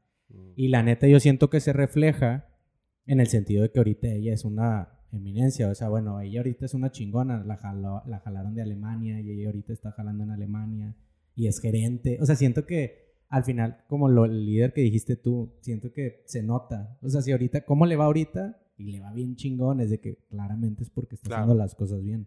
Y ya, ella de hecho creo que sigue, ¿por qué no escucharlo, güey? Creo Ah, que hace poquito, sí, o sea, es muy buen, es muy buenaza, la verdad. Y un saludo. ¿Por qué no escucharlo? Es el otro podcast que tienen ellos dos junto con otro camarada. Ya. Muy bien. ¿Y por qué no escucharlo? Oye, Kay, ¿cómo andamos en México en temas de psicología organizacional? Tú cómo, no sé si tengas algún punto de vista en eso, que digas, En tema de, creo vamos que 70 años retrasados. sí estamos, nos falta mucho. Siento que sí nos falta un chorro, pero es que la carrera realmente es- está muy fresca. No es como que, no es, no sé, una ingeniería industrial o un LAE. Es algo como muy fresco, muy nuevo. Creo que, por ejemplo, el TEC apenas cumplió, no sé, 25 años, 30. Es algo muy nuevo que en realidad todavía no se alcanza como a explotar o realmente esparcir. Entonces siento que por ahí vamos, lo vemos por ejemplo la ley del home office que también acaba de salir hace poquito con lo de la NOM 035, con detallitos así que, oye, sí se está dando un poquito más de valor a la salud mental del trabajador y, ta- y también a los, a los procesos, ¿no? Asegurarte de que se les esté retribuyendo bien, etcétera. Pero sí nos faltas, por ejemplo, si nos comparas con Finlandia o con Noruega o que quieras tú que ya hacen jornadas laborales muchísimo más cortas que las de nosotros, pues sí nos falta. ¿Crees que algún día lleguemos así a un punto en donde nos olvidemos de la presión del trabajo o social en donde podamos trabajar cuatro horas libremente? Es decir, ya acabé por hoy. Sobres, bye. No sé, siento que a lo mejor y cuando la generación Z llegue ya a posiciones, No, pues... ¿qué será? ¿Cuántos años? Sí, de Ujú. hecho, sí es cierto, como dice Keila, o sea, tiene que pasar que la generación de nosotros tiene que tener una gerencia o puestos ya más influyentes. Ah, pues ya está pasando de cierta Ajá, manera. Entonces, Pero poco a poco va a ir cambiando la cultura. Pero nosotros Sí. no somos Z. no, los No, Digo, están Z- después de nosotros. Sí, Pero bueno, los ya como millennials ya vamos a estar más flexibilicitos que, que los que Que los venían atrás de nosotros. los... Sí. sí. Pero pues sí, hasta que lleguen los Zetas creo que sí va a ser como ya el cambio boom aquí en La México. generación Z. Bueno, sí, la Los guerreros. Z. ¿Qué? Zetas patrocínanos. Generación Z. Este, ahí te iba a preguntar, Keila, este, ¿qué tanto le cuesta a una empresa mantener a un empleado así como desmotivado? Así como, aunque, o sea, no, no- pero porque de repente me da una frustración de que ver gente que estaba ya necia, o sea, de me quedo aquí y hasta que me corran, ¿no? O sea, porque Ay, sí. ese, es, ese es el peor empleado que Hombre, para cuesta mí, un chingo, o sea, para mí, eso es, el- eso es eh, como RH y como empresa, yo creo que es un dolor de cabeza para el directivo y todo lo que tú quieras, el empleado que quiere que lo corran. Cuesta un chingo y ahorita nos complementas, Kate. Y más cuando el empleado tiene 20 años Sí, en la empresa, o sea, Que ya está bien grandote y es un viejillo acá de que nada, nada, que me corran. Ahí, ¿qué rollo? O sea, ¿qué- ¿cómo le podemos hacer? Este, ¿Qué recomendaciones tienes o pensamientos? Lo que sea? ¿Legales? Sí, reales. Esto es sinaps-. Sinapsólogo Podcast. ¿Cómo lo podemos tumbar? no, Charlie no trabaja en ninguna organización, No, entonces no. él hace teorías. ¿no? Eh, no, tipo, yo creo que sí cuesta un montón, pero al fin y al cabo tú mismo lo generaste. ¿Por qué? Porque no te enfocaste en Mm. la prevención, te estás Ya. enfocando ya cuando el problema está en Ya su está. punto. ya está bien avanzado. Y tristemente como mexicanos estamos acostumbrados a vivir así. O sea, realmente las empresas que, que se enfocan en la prevención Sí. son empresas que, que vienen de fuera. Empresas plenamente mexicanas apenas están empezando a implementar, apenas están empezando a Sí, de que abrir ya los tiene ojos. tres años en el puesto, ¿qué le hago? ¿Qué le doy? O cosas Ajá, así, ¿no? exacto. Entonces yo creo que sí le sale muy caro a la empresa. Sí. Sí es muy difícil correr a una persona, pues nada más porque sí. Aparte no lo puedes correr porque es despido injustificado. Injustificado. Ajá. Te puede exacto. mandar y te sale carísimo todavía, más. Ujú. Entonces yo creo que lo ideal ahí sería, eh, pues obviamente a platicar con la persona, a lo mejor tiene otras habilidades o a lo mejor está, podría funcionar mejor en otro puesto, ¿no? No Sí. le puedes bajar el salario porque eso tampoco, pero sí pon, hacer un movimiento horizontal en el que la persona se sienta bien, pero tampoco se esté aprovechando la empresa. O sea, algo Sí, es un, difícil. es un show porque hubo una situación que tuve hace ya ratito en la última empresa donde trabajé y... Quería que me corrieran. No, no, una chava que, pues sí, eh, así como gacho, ¿no? Se filtró, me pasaron una lista a mí de la gente que íbamos a despedir porque iba a ser un recorte importante de la, de la empresa. Pues no crees que alguien agarró esos- esa información del correo y la divulgó por todos lados. O sea, yo no lo divulgué. Este, llegó así un chavo, así para poner en contexto, porque van a decir, ah, pinche Charlie les devuelve. No, o sea, llegó un chavillo y me dijo, oye, hay rumores de que van a despedir gente, ¿es correcto? O sea, un chavillo. Y le dije, eh, sí, este, nada más que, eh, digo, obviamente, pues a todo en su momento y forma, ¿verdad? Pero ya, le, ya vamos a ir comunicando. Dijo, es que Carla, una de compras que era la, la jefecilla, ya va a renunciar, o sea, porque no, o sea, como que ya se hizo como una histeria, ¿no? Y yo, y luego le dije, bueno, y como ella no era la que íbamos a correr, este, y había una chichincle de ella, ¿verdad? Dijo, le, le dije, este, pues nada más quiere saber, o sino porque se, como que se quiere ir y la madre. Y yo malamente, va, le dije, este, no, a no, a ella no vamos a correr. Entonces, cuando dije yo, a ella no vamos a correr, y como nada más la otra persona de compras es la otra del Ujú. departamento, entonces dijo, ah, entonces a, a esta otra chava sí. Y luego yo de que, digo, pero nada más, o sea, calmado. Che, Charlie, güey, bien O sea, imprudente. Sí, no filtré la lista, no filtré la lista, no filtré la lista, pero dije, eh, calmado, güey, pero le dije, le dije nada más para que habla con Carla, para que no se vaya, güey, porque sí me interesa que se quede aquí. O sea, es un show ese puesto. Total, pues se peinó y la chava ya estaba bien preparada. Y entonces cuando a la hora de que vamos a despedirla, pues se puso bien acá de que, no, me toca esto, esto, eso. Parece que fue hasta con un abogado, ¿no? Y, me toca esto, esto. Y yo, a la madre, no, pues esto que voy y luego me dice, y la misma empresa, se como que estaba forzando de que, no, güey, pues, córtale, o sea, de que, este, oblígala a que renuncie. Ah, sí, yo de, ah, Es que es, muy- le es que dejó- esa- es una práctica súper común. Ajá, entonces, Le obliga a que De que la renuncie. muevo de un puesto que no Sí, le guste, exacto. obviamente me va a renunciar. no, y, y obviamente le dije, bueno, mira, tu contrato dice que 48 horas, ¿no? Entonces, pues, te va a poner, está bien, pero en la madrugada. O sea, de que... Exacto. De que ¿En te serio, güey? Sí, te A cambia la turno nocturno. Entonces, este, sí, o Es sea, la, es la manera más fácil de salir. No es correcta. no, no, me vas a hacer que renuncie y yo, pues es que no quieres firmar, o sea, así de... Eres ¡A la un madre! líder tirano. Güey, es que la- te digo, está bien, ojete. Por eso, en las partes feas de RH, este, son esas. O sea, de que cuando la empresa te está diciendo algo, quieres mantener tu trabajo y como rayos, o sea, ves para el empleo de que, mira, te puedo O sea, esto, también te estaban obligando a renunciar. a Sí, ti o sea, prácticamente era como de, güey, dile esto, o si no, ¿qué pedo? O sea, es como... de, O si no, tú renuncias. O sea, de que, pues, se supone que yo ya tenía experiencia en ese pedo, güey. y La verdad es que ese tipo de situaciones donde se, la morra ya estaba bien preparada, no estaba así como que, "Ah, la madre.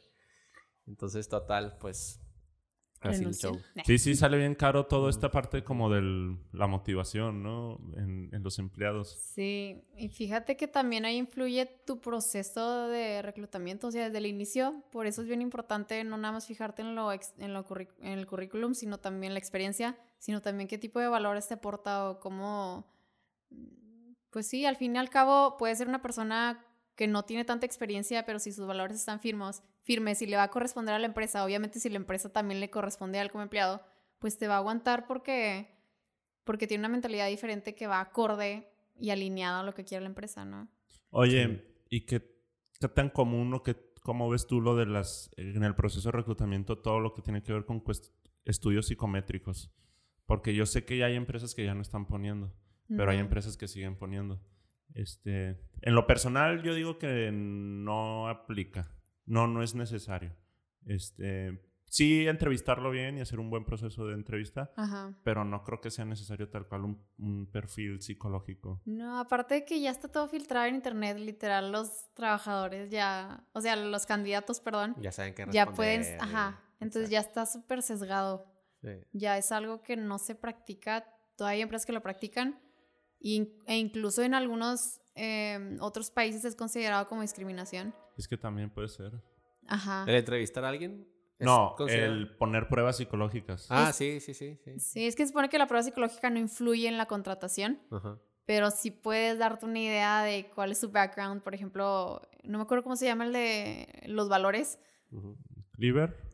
No. no sé. O por ejemplo, ay, ya no me acuerdo ni cuál se aplicaba. A mí, a mí Pero- me dijeron alguna 16 vez, PF, Cleaver. A mí me dijeron alguna vez la mejor prueba de psicología de todas, güey. Con una pregunta, me dijeron, este, ¿qué signo eres? y le dije, Sagitario. "Mm, eso sí, se, cuando se enojan, se enojan.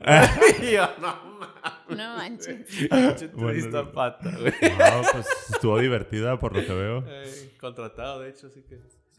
Sí, pero para entrar a mí a la empresa en la que estoy ahorita no me aplicaron pruebas psicológicas y me sorprendió un chorro. Yo creo que es mejor, yo me iría más por la entrevista. Puedes aplicar una entrevista por competencias o por que te resuelva algún tipo de problemática que le expongas, no me acuerdo cómo se llama esa, esa metodología, este, y te trae más información que... Lo un- conoces mejor. Ajá, lo conoces mejor y puedes indagar un poquito más que con una prueba que ya está media sesgada y antigua. De hecho, de hecho eso se, se hacía, por ejemplo, en Whirlpool, luego de, las- de lo que sí se hacía bien, había supervisores que cuando yo entrevistaba a los, a los operarios y luego después decía, bueno, los que sí queden, que tú veas bien, me los mandas a mí, al supervisor, este, para yo hacer un doble check, ¿no? Pero de cómo son. Ajá. Y yo, ¿cómo? Y checaba el supervisor de que les ponía como un problema, de que, este, medio complicadillo, como una tipo... Pero de matemáticas. ¿o de no, no, no de matemáticas, era de... De la vida. De la vida, como algo así de si que... embarazas a tu mujer. Ándale, no, era como de si el tigre está de este lado, el león. Ah, sabe ya, de Así. que- Y lo de que cómo le harías para quién sabe qué. Entonces el, el, el supervisor evaluaba si la persona sabía pedir ayuda, si sabía este, este, eh, Comunicarse. si sabía comunicarse, Sí. si- Sí. o si sabía resolver el problema, si pensaba de forma, o al menos así, ¿verdad? Entonces tomaba ciertos aspectillos y le dije, eh, está chida esa. Pero ese es más por competencias, ¿no? Ajá, ajá, Sí. exacto, exacto. O sea, pero no nada más evaluabas ahí como eh, el si vive cerca y todo ese rollo. Y me, me, me gustó, me gustaba la... Ese es más por competencias, ¿no? Sí. Sí, por competencias. Está muy bien. Bien. Oye, y antes de salirnos ya para que nos platiques un poco de tu proyecto, ¿qué tan necesario ves tú este, que haya psicólogos en las organizaciones? Y no solamente, digo, también nos das tu punto de vista de eso, sino que tanto den terapia como estén en la parte del negocio y en la parte de la estructura organizacional. ¿Tú qué tan indispensable o necesario Yo ves? creo que por un lado ya viene siendo algo que tienes que tener a fuerzas porque la NOM te dice que tienes que canalizar a tus empleados que salgan, este, como quien dice, mal en, en sus evaluaciones. No solamente por... Yo diría que sí es necesario no solamente por cumplir, sino porque al fin y al cabo el tener bien a tus empleados y el tenerlos a gusto y cómodos en su lugar de trabajo, obviamente existen límites, ¿no? Pero el tenerlos bien te va, te va a repercutir positivamente en tu empresa. Si le va bien a la empresa, pues le va bien al trabajador. Como te digo al, al principio, es un ganar-ganar. Si, por ejemplo, si tu empleado es feliz, pues te va a rendir mejor y te vas a ahorrar, te vas a bajar los índices de rotación de personal, te vas a, a ahorrar el estar a cada rato contratando gente porque no te funcionan. Este, Creo que a la larga sí te trae más beneficios, pero es que está bien complicado encontrar a un perfil que sí... Muchas empresas, como tú dices, las pymes, tal vez no tienen los recursos como para, Exacto. para empezar a hacer todas estas propuestas. ¿verdad? Tal vez las empresas ya de renombre y, y más grandecillas, incluso hasta tienen su propio, como el despacho del psicólogo, ¿no? Ahí, este, que puede llegar y... El buffet de psicología. Ah, ahí, o sea, sí, de hecho, sí, por ejemplo, vi una publicación de una de tus amigas, ¿está Brenda? Ujú. Ah, no, no era Brenda, no, era Nuria, Nuria.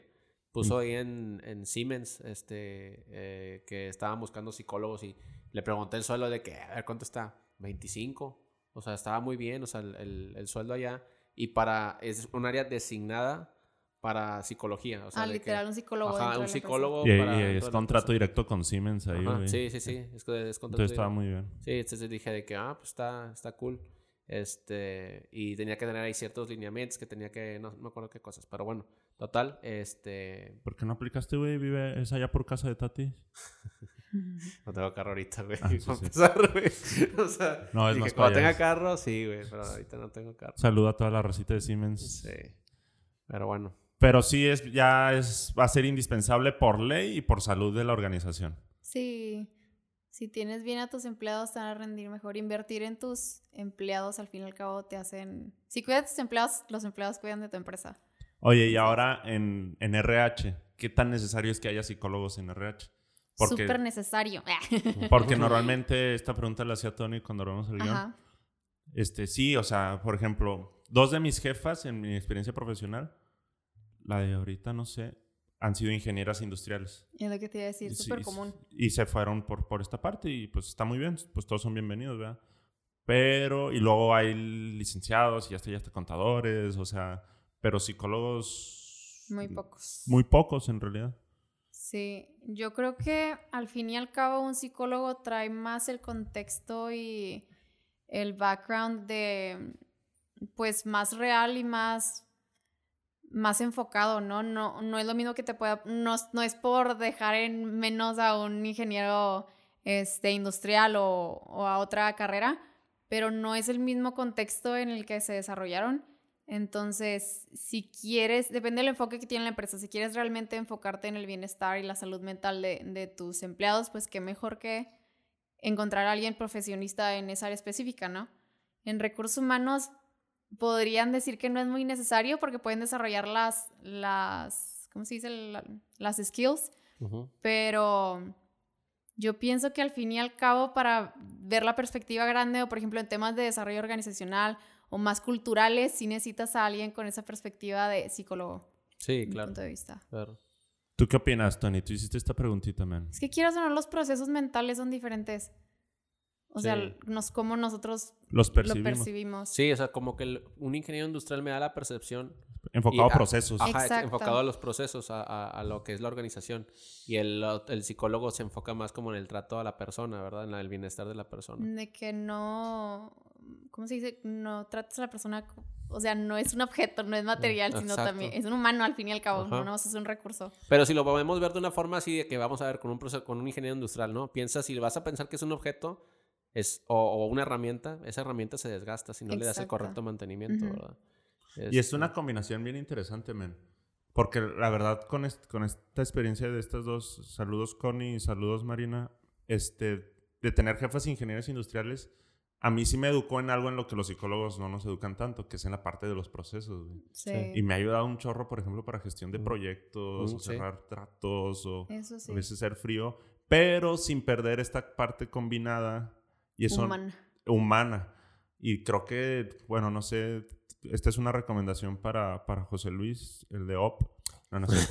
este, em, no sé qué temas de procesos, por ejemplo, vean en la carrera de licenciatura en psicología organizacional, gestión de procesos o cosas así. Porque para mí, en mi experiencia, ha sido así como una combinación súper chingoncísima. Y un chingo de, de las cosas que aplican para hacer equipos de alto desempeño, mejorar procesos, aplican también en la clínica este, pero pues enfocado en otra cosa. Sí, pues Está- al fin y al cabo se complementan. Como decías al inicio, necesitas de diferentes talentos en una empresa para que realmente sea funcional y sea pues algo bien.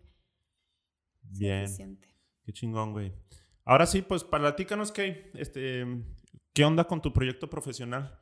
Este, ¿qué ofreces o hacia dónde va o qué, quién te va a poder buscar o qué, qué pex? Pues fíjate que ahorita estoy, como quien dice, de Godín, pero eh, también estoy eh, en redes sociales, trabajando un poquito por ahí todo lo que es temas precisamente de psicología organizacional, de salud mental en el entorno laboral, este, temas también un poquito, pues, pues no, no me cierro, sino que también estoy un poquito más abierta a, a otros temas de psicología y este, estoy como keilagarcia.po si me quieren dar follow y denme bien. like. Eh, eh, ¿Por qué estoy iniciando esto? Porque fíjate que lo estoy viendo como un inicio para darme a conocer, para a la larga dar consultorías en cuanto a, pues, desarrollo organizacional o psicología en general dentro de las empresas. Sí, porque Entonces- sálvese quien pueda, ¿no? ¿Sabes? quien pueda. Andrés Oppenheimer, patrocínanos. sí, entonces es como quien dice los inicios de, lo, de mi proyecto futuro. Y, o sea, ahorita literal es darte a conocer. Para en un futuro que Sí. te contrate Cemex, Heineken, Microsoft y Sí. Google. que- Escuchen esto Todos en al mismo años tiempo. más. Sí, y, y por la parte profesional dentro del trabajo, pues estoy en proceso de implementación, como te decía, de las evaluaciones de desempeño, los procesos, también estamos en la implementación de la NOM 035, este, pues son diferentes proyectitos que también al fin y al cabo voy agarrando experiencia para, para incluirlos a mi, a mi carpeta de, de, ¿cómo se dice? de mi portafolio, pues. Entonces voy agarrando proyectitos para que me ayuden en el futuro. Muy Excelente, con madre. Este, ¿Y cuál es tu meta o tu sueño? Así profesional que digas, chach, yo me veo como... Yo me veo como una mujer independiente, Empoderada. empresaria exitosa. Este, Creo que yo eso ya lo eres. Ya lograste tu sueño, entonces. Gracias. Ya logré mi sueño. Este güey. Ya sé. Voy a salir sí, motivada de aquí regresando Entonces a ya se acabó. ya puedes tirarte ahorita de la ventana. ya sé. Este, ya se me olvidó la pregunta. ¿Cuál es tu sueño? Por ejemplo, nunca hemos platicado de eso, Charles. Sí, Por ejemplo, el mío es ser un psicólogo cognitivo reconocido a nivel mundial. Ay, hijo Mi nivel mundial no me refiero a todo el mundo, sino en distintos países. Ya. Este, pero sí que, que de cierta manera volteen a ver a Sinapsis y a los sinapsólogos como referencia en psicología cognitiva de. Latinoamérica o algo así. Fíjate que yo, bueno, todavía en puedo decir que es mi sueño. No batalla para mamonear. yo. no, está bien, está bien. sí. Eh, Charlie, está bien porque me incluye. está bien, está cool. Ya sé. Este, ah, te digo, creo que puede estar incluido ahí en algún día, pero, pero es una meta muy ambiciosa que Dale, échale. estar, salir en 30... Y más, el antro. No, 30 under 30 de, no sé, en la revista de Forbes donde realmente re- se reconozca Ah, el trabajo de, pues, que estoy haciendo, ¿no? Eso es como... madres. Si no, pues de 50, no importa que a los Ay. 50 llegue. Sí, pero es como... ¿Cuántos años tienes, Kay? ¿No se puede decir en público? 25. Está Sí, bien. chava, no, sí lo vas a Sí, lograr. chiquita. Entonces Guiño. tengo 5 años. si no modifico mi acta de Sí. nacimiento. Sí, pues que Pero, es que, que ya ahorita sí. está de moda de que yo me identifico como un niño, ¿no? Entonces. Sé. no, No, tengo pero más 28. que nada, yo creo que sería lograr que las empresas pongan un poquito más de atención a sus trabajadores y que, que logren comprender que es un ganar-ganar. Por medio de ti. Si- Exacto. Si, si pudieras decir, Keila, este, algunas, así como lo- las recomendaciones más básicas a toda la gente que está trabajando en oficina, este, o en una empresa para estar bien con la empresa. Recomendaciones más básicas. Ajá, o sea, como, o, o las más importantes que tú consideres. Am, ¿Para el empleado o para la Para las el empleado. empresas? Para el empleado. Uy, pues trabajo siempre va a haber. Exacto. Este, yo creo que es más importante enfocarte, pues no es ser egoísta, sino saber poner límites. Saber poner límites dentro de lo laboral y de lo, lo social, familiar, porque realmente las empresas sí son muy frías y pueden correrte de un día para otro. Exacto. Y tú como empleado sí le puedes corresponder a la empresa, pero tampoco dejar, ni aprovecharte ni dejar que se aprovechen, ¿no? Claro. Siento que simplemente establecer límites te va a ayudar a tener, yo siempre digo, haz lo que te dé paz mental. Exacto. Si te da paz mental mm, que te negreen, pues dale, ¿no? Si te da paz mental poner límites y estar bien y tener un balance entre pues lo laboral y lo social, pues adelante, ¿no? Sí. Que te sientas bien contigo mismo y con lo que haces. Sí, porque como tú dices, bien cierto, o sea, trabajo siempre va a haber. O sea, hazte la idea de que Pero vida lo puedes, o sea, mañana va a haber otra vez lo Siempre va a haber mismo. trabajo, no importa ajá. si te quedas de que dos horas, el mismo trabajo se va a quedar para el día siguiente. O sea, Sí, y es entonces- como, me gusta, me gusta. Tu recomendación, güey. La tuya me gusta un chingo. ¿Cuál? La de los amigos. Ah, ah, sí, los amigos son amigos para siempre. No, güey, lo que ya has dicho en distintas ocasiones, que la importancia de generar amistades en el jale. Ah, sí, sí, sí. claro. Sí, sí, sí. O sea, hacerte amigos en, en el trabajo, de tratar de... Pues es como tu segunda familia prácticamente. Entonces, si no te la pasas bien ahí... eh, porque es- también es, es una decisión Sí. propia de que, que tanto Te te, estás, te involucras, no nada más eh, a- a- con, con- con la empresa, sino con la gente. Que tanto te la estás pasando bien o estás aislado y no te está ayudando. Nada más es como de... Piensa cómo te la quieres pasar en el lugar donde más tiempo pasas en tu vida. Sí. Y, y es todo, ¿verdad? De pues me la quiero pasar con madre, quiero ser gente de amistades y todo. Y como tú dices, poner límites. Obviamente en una empresa es de que hasta aquí llegan mis responsabilidades. Si te quiero apoyar con madre y si no te quiero apoyar, pues, pues no es mi obligación, ¿verdad? De- ¿no? va desde cosas chiquitas, desde, oye, respeto mi hora de la comida y en la hora de comida no hablo de trabajo y punto. Sí, sí, sí. Y basta. Eso es bien importante. Sí, la hora de que la no comida. descargues el mail del trabajo en tu teléfono, por favor. Ah, sí, sí, sí. A menos que sea algo súper urgente. Exacto. pero-. Ah, ¿la aplicación o, el, La o abrir el correo? No, porque hasta incluso ya te, ya te, ya te ponen con GPS. O sea, en algunas empresas me ha tocado que... Güey, en el momento en que te dan una laptop, te están encadenando ya, güey. Sí. Pues sí, sí, sí. Bueno, encadenando es polarizarlo un chingo, por decirlo de una manera. Pero el momento en que te dan una laptop es ya te vas a poder conectar a cualquier hora. Sí, Sí, ya no hay excusa para que digan de que, ah, no te puedes conectar. Sí. Y luego más, más cuando te dan un celular. Sí, Sí. Este, ya. Pero es que eso tampoco les da derecho a negrearte, tipo, exacto. Ese es otro- Sí, otro es tema, por si eso la, misma de poner límites. Pues yo creo que sí vamos a armar otros varios porque también me gustaría hablar, por ejemplo, de perfiles godines algún día. Sí, Este, sí, y otro de, de cómo armar un, un CV, pero acá. Porque ahorita tocaste un tema interesante: portafolio o CV o, o solicitud de trabajo de las amarillas que venden en la, en la Sí. PAPE. en la PAPE. Este, que todos llenamos eso en Sí. algún momento. Sí, bueno, sí. yo sí, no Yo sé. sí. Que Yo medio no. fresa, tal vez no. Sí, sí, sí. Ah, no es cierto. este, bien, pues Tony B, estuviste bien callado. ¿Qué pasó? ¿Qué pasó aquí? Yo creo que mi ideal en una empresa es de que haya psicólogo, ¿cómo se dice? De planta. Ajá, un psicólogo de planta, pero que no vea nómina, que no vea reclutamiento, que sea un psicólogo, psicólogo. Eh, Enfocado en el bienestar. Ajá, o sea, que se enfoque en todos los empleados, o sea, que haya como unos dos o tres si la empresa está muy grande Ujú. y que obviamente las empresas se dan cuenta. Yo que estoy, yo trato mucho con raza, o sea, yo soy como entre un compañero y yo tenemos como a cargo a ciertas personas. Te das cuenta bien rápido quién es el que está como de bajón, o sea, quién es de que este chavo anda raro y lo ves como que la caga un buen, comete un buen de errores, incluso puedes llegar a tener hasta un accidente si andas como que muy acelerado, muchas cosas esas no- ni siquiera tienen que ver con el trabajo, muchas cosas tienen que ver con afuera del jale.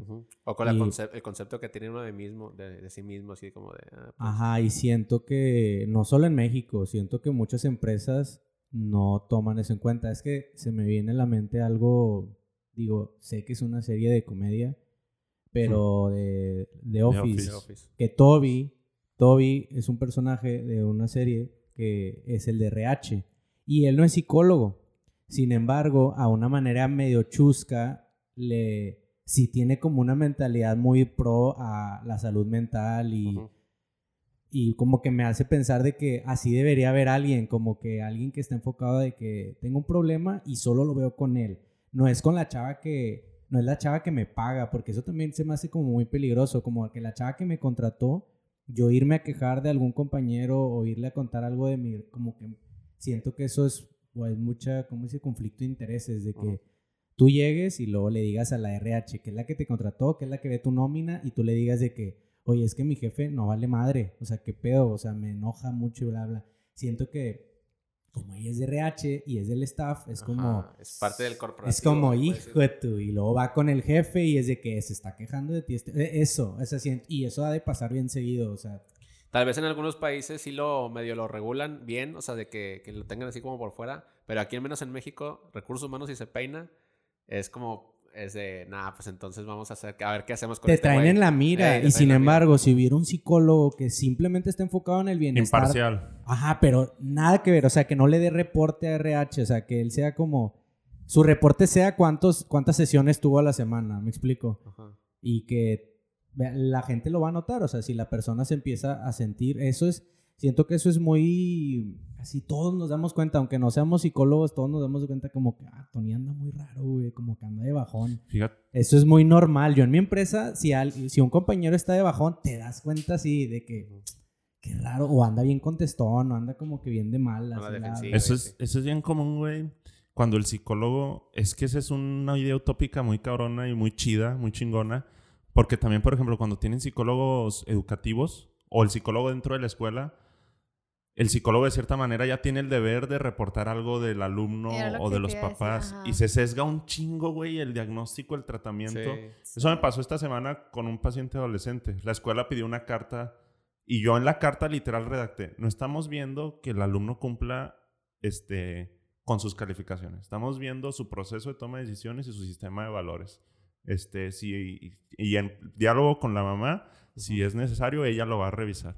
Pero si ustedes necesitan un psicólogo educativo, pero sí sesga un chingo, güey. cuando- Sí, sí, claro que yo estoy hablando de un mundo súper ideal. O sea, yo sé que Sí. pues traes todo este rollo de que quieres buenos números, o sea, al final del día.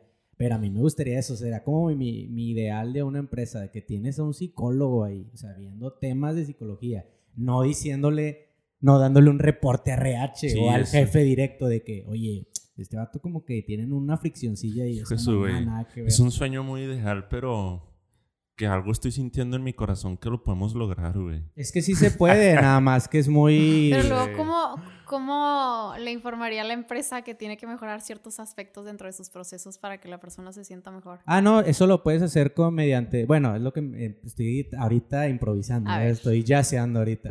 O sea, es como, yo siento que podrías hacer como capacitaciones o cursillos, como de que tú, tú hagas un reporte en general. Es más, tengas 20 pacientes de que al mes entre los empleados.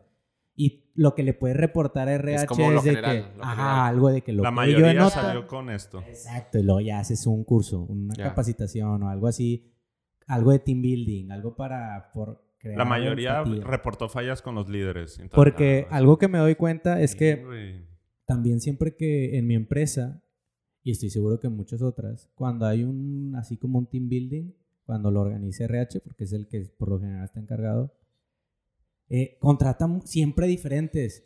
Y esos vatos ya perdieron el feeling, o sea, ya no conocen a los empleados, ya no saben qué pedo, o sea, contratan al vato que está de moda o al vato más, barat, el más baratito y que Ujú. saca unos cursos que los improvisó de pinche YouTube o algo Ujú. así. Y es de que te pone a hacer actividades bien piteras porque la neta yo ya tengo, voy a cumplir siete años en la empresa en la que estoy. Y la neta es que yo quiero mucho a la- una de las chavas que está en RH. Es, la neta la considero como una amiga. Y no estoy seguro si ella está 100% en la elección de eso. Pero la realidad es esa, que contratan vatos que dan cursos bien piteros. O sea, te ponen a hacer de... O sea, ya se lo has dicho. Mm, lo puse en, la- en, la- en las encuestas. Ahorita ya se lo dije. No, lo pongo en las, en las encuestas que nos ponen para The Great Place to Work. Eso Curso, es- pi- o sea, curso pitero. es de que pongo de que la neta le falta porque contratan a gente que no sabe. O sea, la neta se nota. O sea, siento que ese es el problema. Y contratar a gente externa. Y no estoy Ajá. hablando de que tú lo hagas, ¿verdad? Obviamente, nada más estoy hablando que en general. que, que siento que es como, es que me toca hacerlo. Tengo que hacer un team building este año. ¿Qué pedo? Tenemos tres semanas, cuatro semanas, vamos a contratar a alguien. Y lo ve en el catálogo y es un vato que el siguiente año ya no va a venir. Ya no sabe qué pedo. Ahora es otra, una señora. Y la del próximo es un, un juego, sinapsis. O sea, de que no saben qué pedo y bla, bla, bla. A mí me gustaría... Pitero. Llevó a la, a la quiebra a la empresa.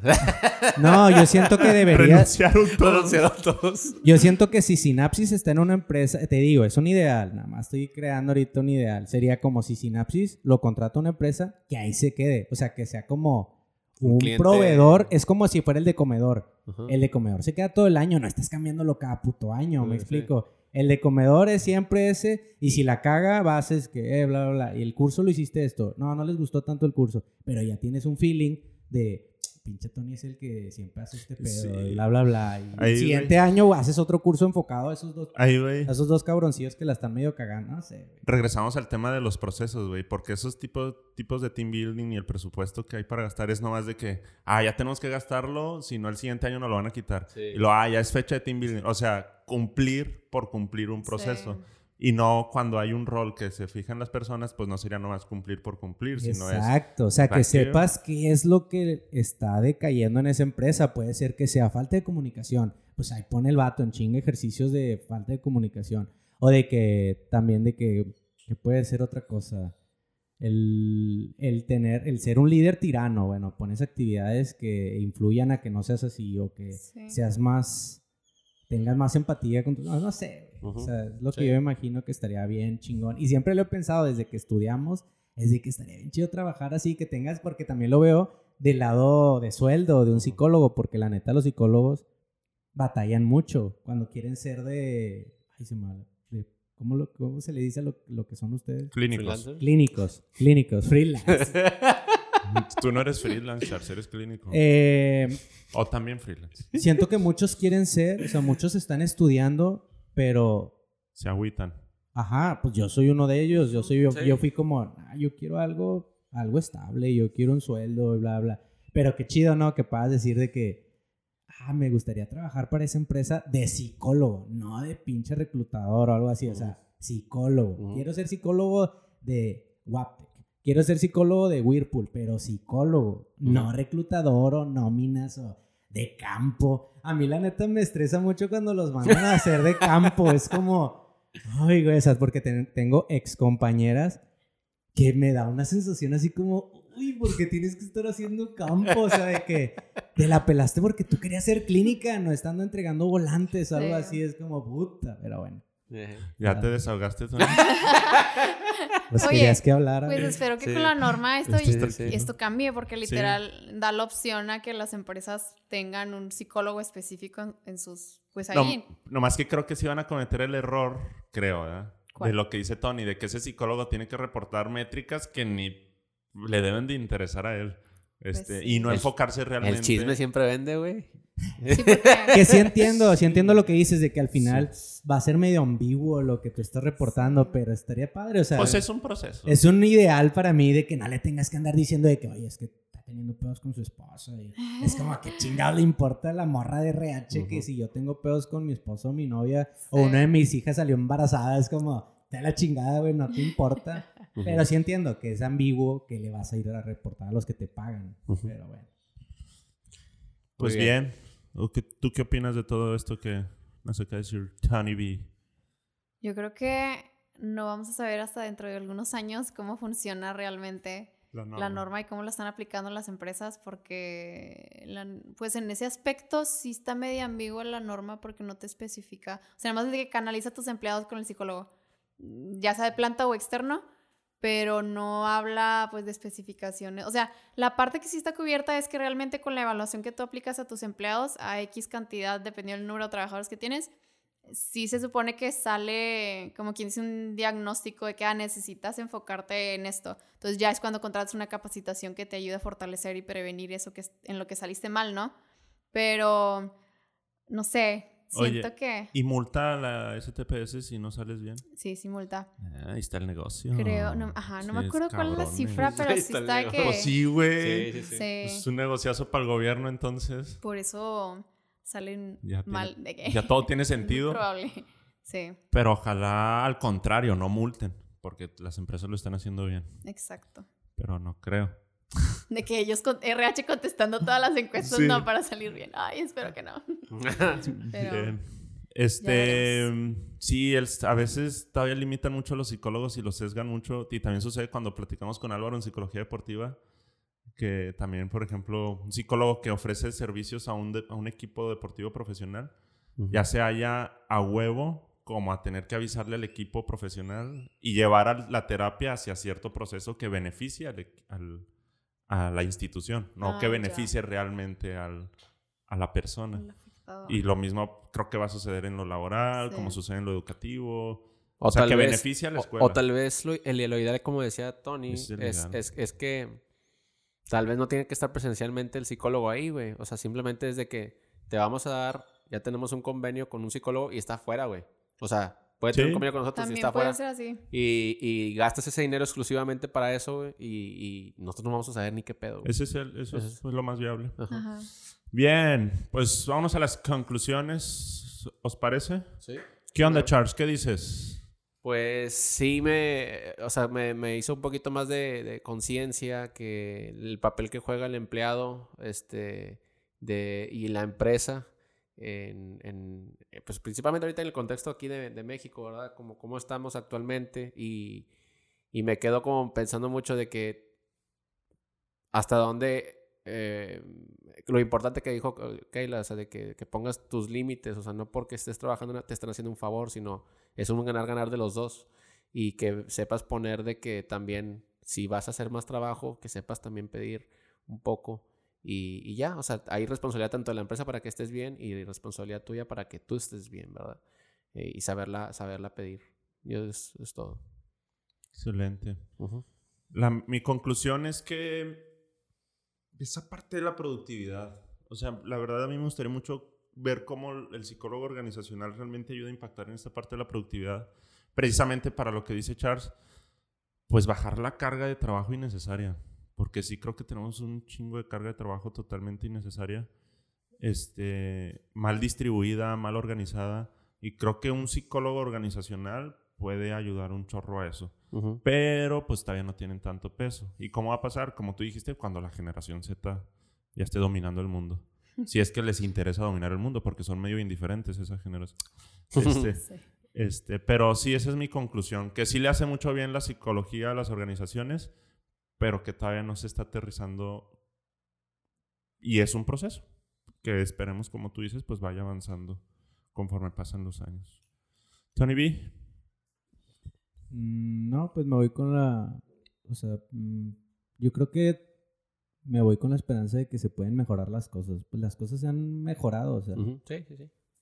Se ve que. O se tiene la intención, se tiene la Ajá, intención. ya se está teniendo al menos la intención, ya se habla más del tema, Ujú. o sea, mínimo. Sí. O sea, aunque ahorita a lo mejor no está resuelto, mínimo ya se está hablando de eso, de que hay pedos, o sea, que la gente al final del día, que es tu recurso más valioso en una empresa, la gente, pues la tienes que tener feliz, o sea, o no tenerla, porque a lo mejor tenerla, pues escucha raro, pero tienes que buscar el, el Ujú. que ellos encuentren, pues, estabilidad emocional, porque al final del día no solo se trata de la, de la empresa, también hay el otro mundo, o sea, es nuestra segunda familia, pero al final del día nuestra primera familia ahí va a estar siempre, toda la vida. y- pero al menos ya se está hablando y está chido eso, o sea, me gusta, me voy con eso de que lo que Keila nos menciona y lo que ustedes mencionan es como, bueno, ya, ya se habló, ahora vamos a ver qué sigue.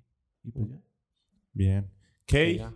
¿Tienes alguna conclusión? Sí, am, yo me voy con la esperanza de que las empresas logren hacer un poquito más de conciencia en cuanto darle importancia a la salud mental de sus trabajadores y pues animando a todos los psicólogos organizacionales que están allá afuera que se involucren un tantito más en, en este tipo de temas, este, ayudar a las empresas a seguir el camino correcto porque al final, al, fin, al final como lo dije y siempre lo digo, tiene que ser un beneficio mutuo, algo ganar-ganar.